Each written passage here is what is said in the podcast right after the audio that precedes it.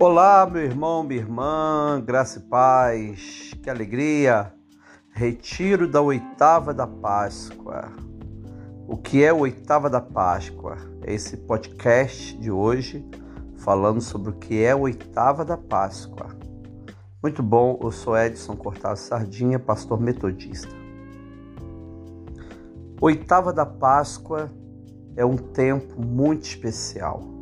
Do primeiro domingo da Páscoa ao segundo domingo da Páscoa, esses oito dias são comemorados como se fosse um único dia, um único dia de Páscoa. Logicamente, está baseado na tradição judaica. Os judeus tinham Páscoa mais sete dias de festa dos pães asmos, que dava um total de oito dias. Então, nós cristãos, nessa semana, do primeiro domingo da Páscoa até o segundo domingo da Páscoa, nós celebramos a oitava da Páscoa, onde a liturgia da palavra nos leva a refletir sobre as aparições de Jesus ressuscitado. É um tempo de graça, de alegria. Depois a Páscoa se estende por sete semanas. São sete domingos celebrando a Páscoa. No sétimo domingo celebramos a ascensão de Cristo. E no oitavo domingo já é o Pentecoste, a vinda do Espírito Santo.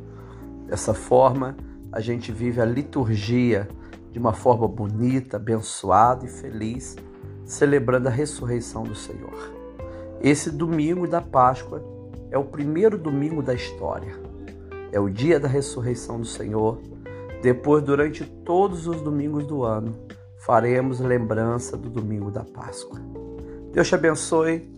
Esse é o nosso primeiro podcast. A paz ao segundo domingo da Páscoa, esses oito dias. Olá, meu irmão, minha irmã, graça